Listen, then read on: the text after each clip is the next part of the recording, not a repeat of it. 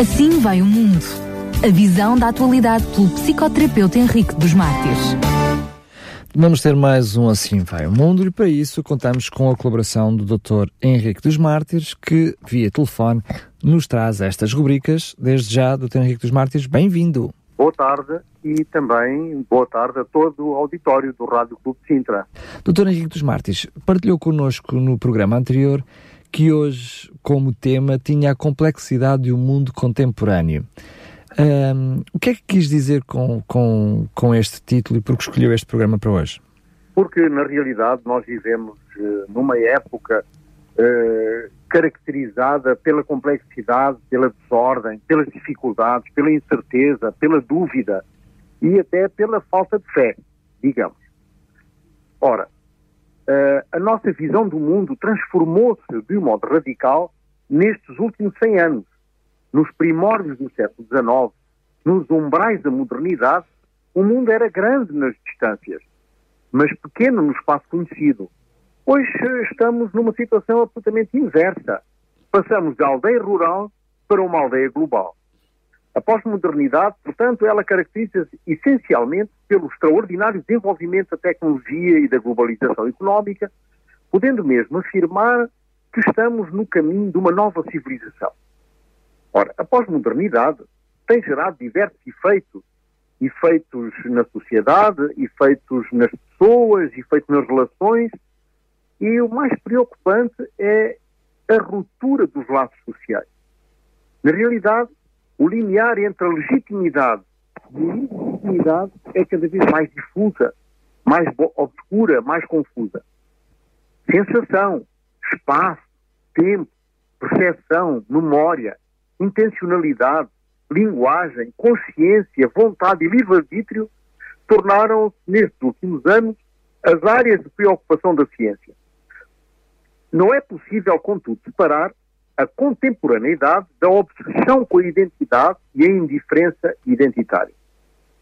A obsessão da identidade, ao nível teórico, é pelo mesmo tipo de obsessão que podemos encontrar, por exemplo, em áreas como a economia, das relações sociais, é áreas essas que rejeitam qualquer abertura às diferenças.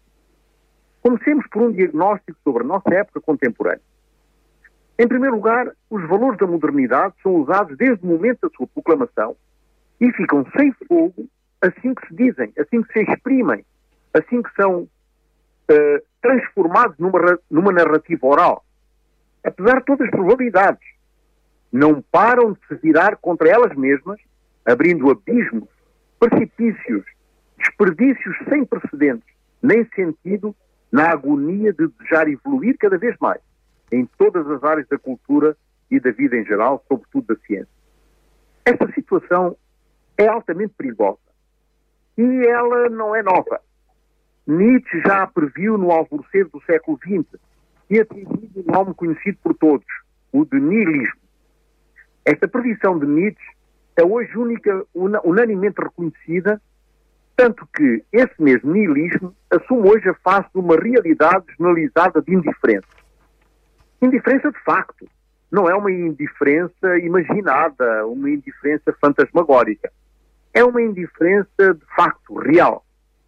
Essa indiferença dirige-se ao político no seu delicado exercício, ao destino da história, à natureza e à continuidade da humanidade ao rumo da responsabilidade ética, à relação de todos nós aos demais. Portanto, temos aqui uma relação ética e uma relação moral. Indiferença afetiva, indiferença cujas garras produzem feridas, um silêncio amargo e implacável, onde habita a incerteza, a nostalgia de uma cumplicidade que faz defeito. Falta de comunicação, esquiva, tudo isso expressa um vazio, e uma frieza no tratamento de uns para com os outros. Poderíamos dar mil exemplos de como a indiferença é percebida e vivida, e ainda assim o efeito é sempre o mesmo: dor e sofrimento. Elie Wiesel dizia que o oposto do amor não é o ódio, é a indiferença. O oposto da beleza não é a feiura, é a indiferença. Por sua vez, o oposto da fé não é a heresia, é a indiferença. E o oposto da vida não é a morte, mas é a indiferença entre a vida e a morte. Ninguém está preparado para habitar este vácuo social este caos social, onde os outros passam por nós como se fôssemos uma entidade sem forma, como se fôssemos zombies sem vida, objetos sem alento, seres invisíveis, ocultas por detrás de sombras, imperceptíveis ao desejo do outro, insignificantes e ternas criaturas que se cruzam nos caminhos sem se verem. Interagir, comunicar, ser aceito, ser valorizado e apreciado, coloca-nos no mundo como seres desejados e desejantes. Este processo muito básico, de um ponto de vista relacional, nos torna visíveis, não apenas para o meio ambiente, é evidente, mas também para nós mesmos. É assim que nós moldamos a nossa autoestima e também moldamos a nossa identidade. A falta desse ingrediente gera sequelas graves e implicações não menos graves também. Então, como sair dessa situação?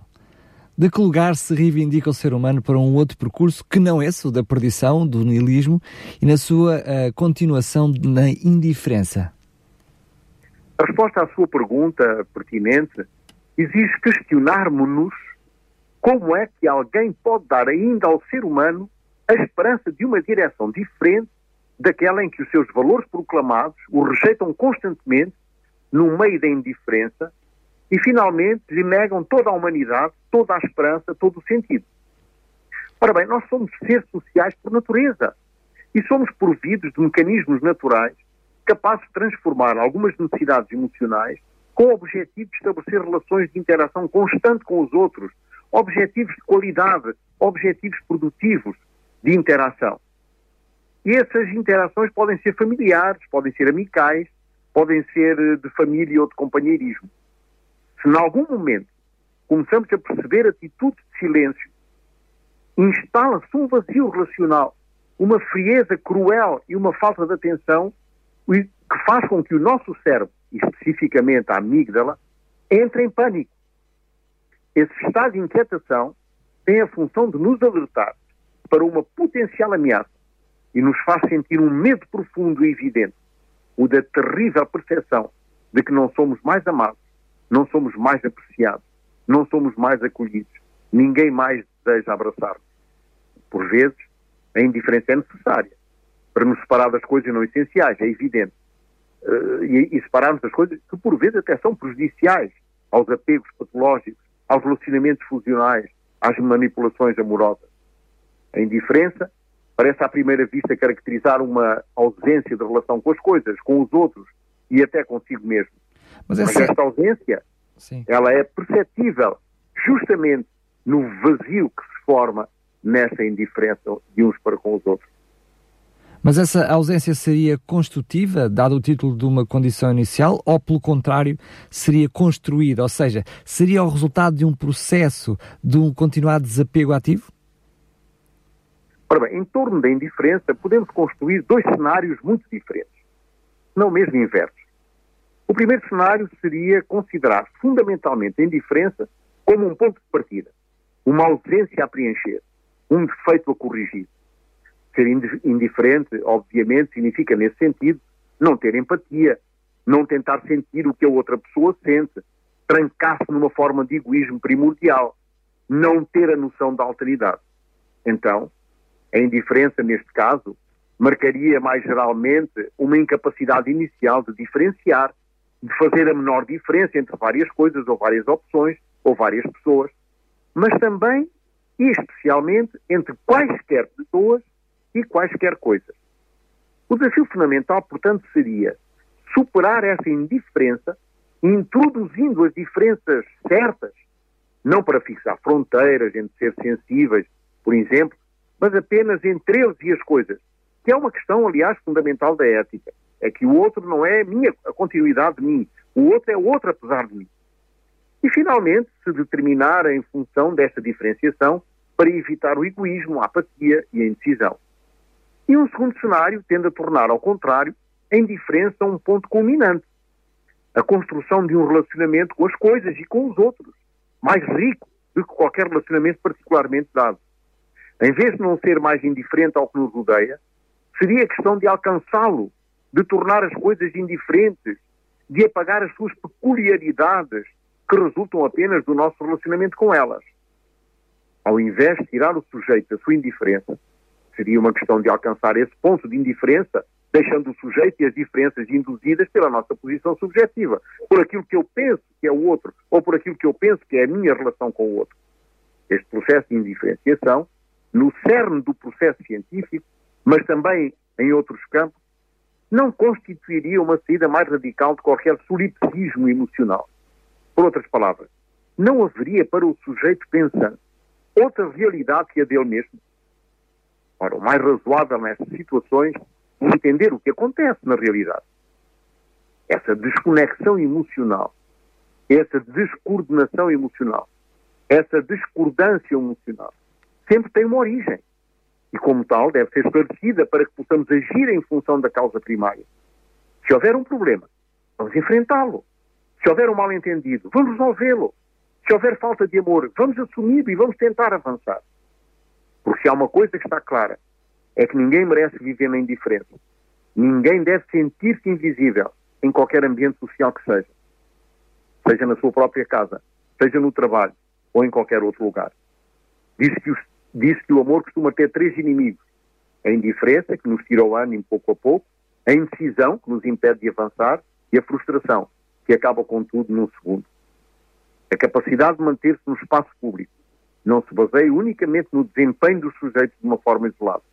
Depende em grande parte das regras sociais que legitimam uma vida, ou pelo contrário, a tornam mais precária.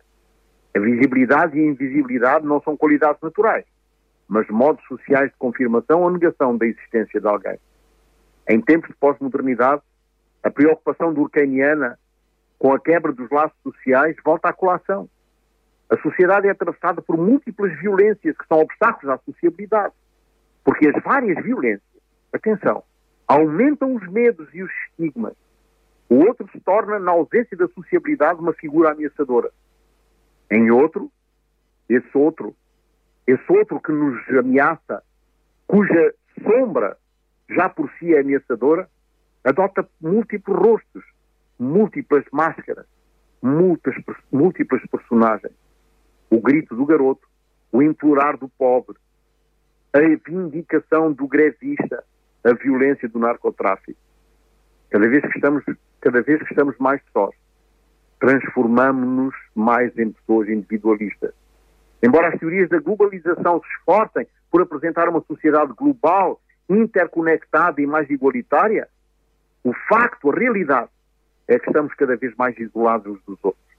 Vivemos como ilhas sem isto, como arquipélagos onde cada ilha se governa a si mesma. A pós-modernidade leva as pessoas a se comportarem de maneira autónoma, como se fossem arquitetos do seu próprio destino, o que enfraquece ainda mais os laços sociais. Esse individualismo negativo imposto é uma clara manifestação da anarquia pela qual as sociedades pós-modernas passam. A exclusão do sujeito, a imposição de quadros individualistas onde o êxito coloca como investimento individual e onde a responsabilidade começa e termina no mesmo sujeito, é uma forma forte de violência simbólica sobre os mais vulneráveis e uma das causas principais da depressão, que é um dos apanágios da nossa era. A decadência, a despromoção, a falta de trabalho, marginaliza os indivíduos a ponto de extingui-los, removendo de todas as formas de participação. Os subordinados, os precários, os excluídos são, então, cada vez menos audíveis, cada vez menos visíveis, cada vez mais intransigentes. É urgente que a sociedade cristã fique do lado dos sem voz e invisíveis, se quisermos contribuir para uma reprovação da normalidade social. Para isso, essa sociedade cristã, essa sociedade que se diz uma sociedade baseada no amor, deve apostar em tudo o que as vidas comuns podem fazer, o mais próximo possível das suas atividades, pois uma vida procura menos ser reconhecida do que poder participar de uma maneira irredutível à construção da sociedade. A tragédia dos migrantes confronta a Europa com um dos maiores desafios da sua história. Irá ela, enquanto protege as suas fronteiras, honrar os grandes princípios da hospitalidade e alívio para os perseguidos que estão no coração da sua identidade? Ou desistirá dos seus próprios valores sob a influência do medo e da ascensão do populismo? Antes de ser uma questão política, legal e mesmo cultural, esta questão põe em jogo a nossa indiferença a todos, seja a nossa abertura ou desinteresse pelo destino dos outros. E essa abertura, longe de ser adquirida, será talvez o fruto de uma elaboração conjunta, de uma prática baseada em valores éticos e morais. Mas a nossa época, esta época do pós-modernismo, esta época da contemporaneidade, está marcada por um fenómeno de indiferença, de apatia, de frieza pelos valores morais e geracionais que acabam por formar cenários anedóticos. Por exemplo, um dos cenários mais que começa a ser mais habitual e que é apavorante é um homem, por exemplo, que antes era mulher, que casa com uma mulher que antes era homem. Ele engravida por, por inseminação artificial, porque é o único que tem útero, e vai ter um filho. A quem é que esta criança vai chamar pai? Forçosamente à mãe, porque agora é o homem da casa. Esta confusão identitária leva fatalmente à indiferença sexual e aos costumes e boas práticas sociais das gerações precedentes. A indiferença do sexo é um assunto incomum, que poderia passar por um paroxismo ou por uma provocação. A noção do género foi introduzida pelo endocrinologista e psicólogo Jim Monet, confrontado com problemas de ambiguidade sexual em crianças que sofriam de anormalidades genéticas ou doenças endócrinas pré-natais. Foi posteriormente definido por Stoller como a crença ou sentimento de pertencer a um dos géneros, masculino ou feminino. O homem transexual não acredita que ele é do sexo com o, mesmo, com o qual nasceu. O transexual sabe que o seu sexo anatómico é masculino, mas ele está obstinadamente convencido que é do sexo feminino. E, secundariamente, acha que o seu sexo anatómico é um erro da natureza. Assim, o género é primeiramente definido socialmente por um conjunto de comportamentos típicos e não mais pelo sexo. Mas depois é experimentado como uma característica natural. Quais são os fatores que têm gerado esse tipo de confusão de género e de identificação sexual na sociedade contemporânea? A resposta é a mesma: a indiferença. A indiferença pura é o fator principal. A indiferença penetrou na raiz de todas as culturas. A indiferença ligada ao desprezo. A par da indiferença instala-se a apatia. Esta é definida como um estado de espírito proposto pelos estoicos que consiste numa indiferença emocional diante das vicissitudes e contrariedades que a sociedade nos impõe. Apatia designa etimologicamente a ausência de paixão. Digamos que a indiferença consiste num estado afetivo neutro. A indiferença está associada à insensibilidade, ao desapego e à frieza social. A indiferença, a indiferença deixa florescer a confusão de género e promove uma identificação forjada da sexualidade da criança, que se torna um adulto dificultado na noção clara das suas inclinações identitárias. Ser indiferente implica que ninguém nem nada nos importa. Importar, por sua vez, designa alguém que porta para dentro, que leva o outro para o seu coração. Leva o outro e deseja manter com ele uma relação próxima. A indiferença é uma das mais dolorosas e agressivas atitudes que podemos projetar, porque afasta o outro do nosso coração. É o contrário de se importar. É exportar o outro para longe do seu interesse e da sua atenção. A falta de interesse pelos indivíduos em situações de grande sofrimento assim como a perda progressiva dos valores transcendentais ou supremos, tem gerado uma situação extrema neste fenómeno relacional de clarificação identitária. Nas culturas ocidentais, as pessoas em geral já perderam a esperança. Instala-se a dúvida e a falta de credibilidade nas instituições, no núcleo familiar, em todo o quadro existente, sem a pretensão de fazer do ser humano alguém com, com dignidade. O trabalho, a escola, a escola, as organizações, e entre eles muitos outros elementos que têm para o indivíduo um caráter de responsabilidade ou um centro de influência, deixaram de ser significativos. Em contrapartida, a diversão foi colocada no topo da escala de valores humanos e, como resultado deste, o prazer, o individualismo e o relativismo. A indiferença manifestada na pós-modernidade não somente penetrou nas populações em geral, mas também nos indivíduos que se veem também imersos no princípio sedutor do desprezo social. As enormes e alarmantes taxas de suicídio levam a sociedade moderna a reposicionar a questão das características da pós-modernidade. A indiferença e o desprezo aparecem como uma das características mais marcantes e são definidas como uma ampliação da alienação social e da apatia. Para o próximo programa, vamos tratar de um outro assunto, desertificação dos afetos e falência do amor. Desertificação dos afetos e falência do amor. Muito bem, Dr. Henrique dos Martins, mais uma vez quero agradecer eh, este, esta reflexão que trouxe até nós. eu diria mais que atual, infelizmente, não é? porque ela já é um espelho da nossa atualidade, portanto é, uma, é redundante. Mas agradecer-lhe também, já fica, ficamos aqui com curiosidade para saber aquilo que eh, nos vai trazer no próximo programa. Um grande abraço, mais uma vez obrigado e até à próxima. Muito obrigado, um grande abraço também. Assim vai o mundo. A visão da atualidade pelo psicoterapeuta Henrique dos Mártires.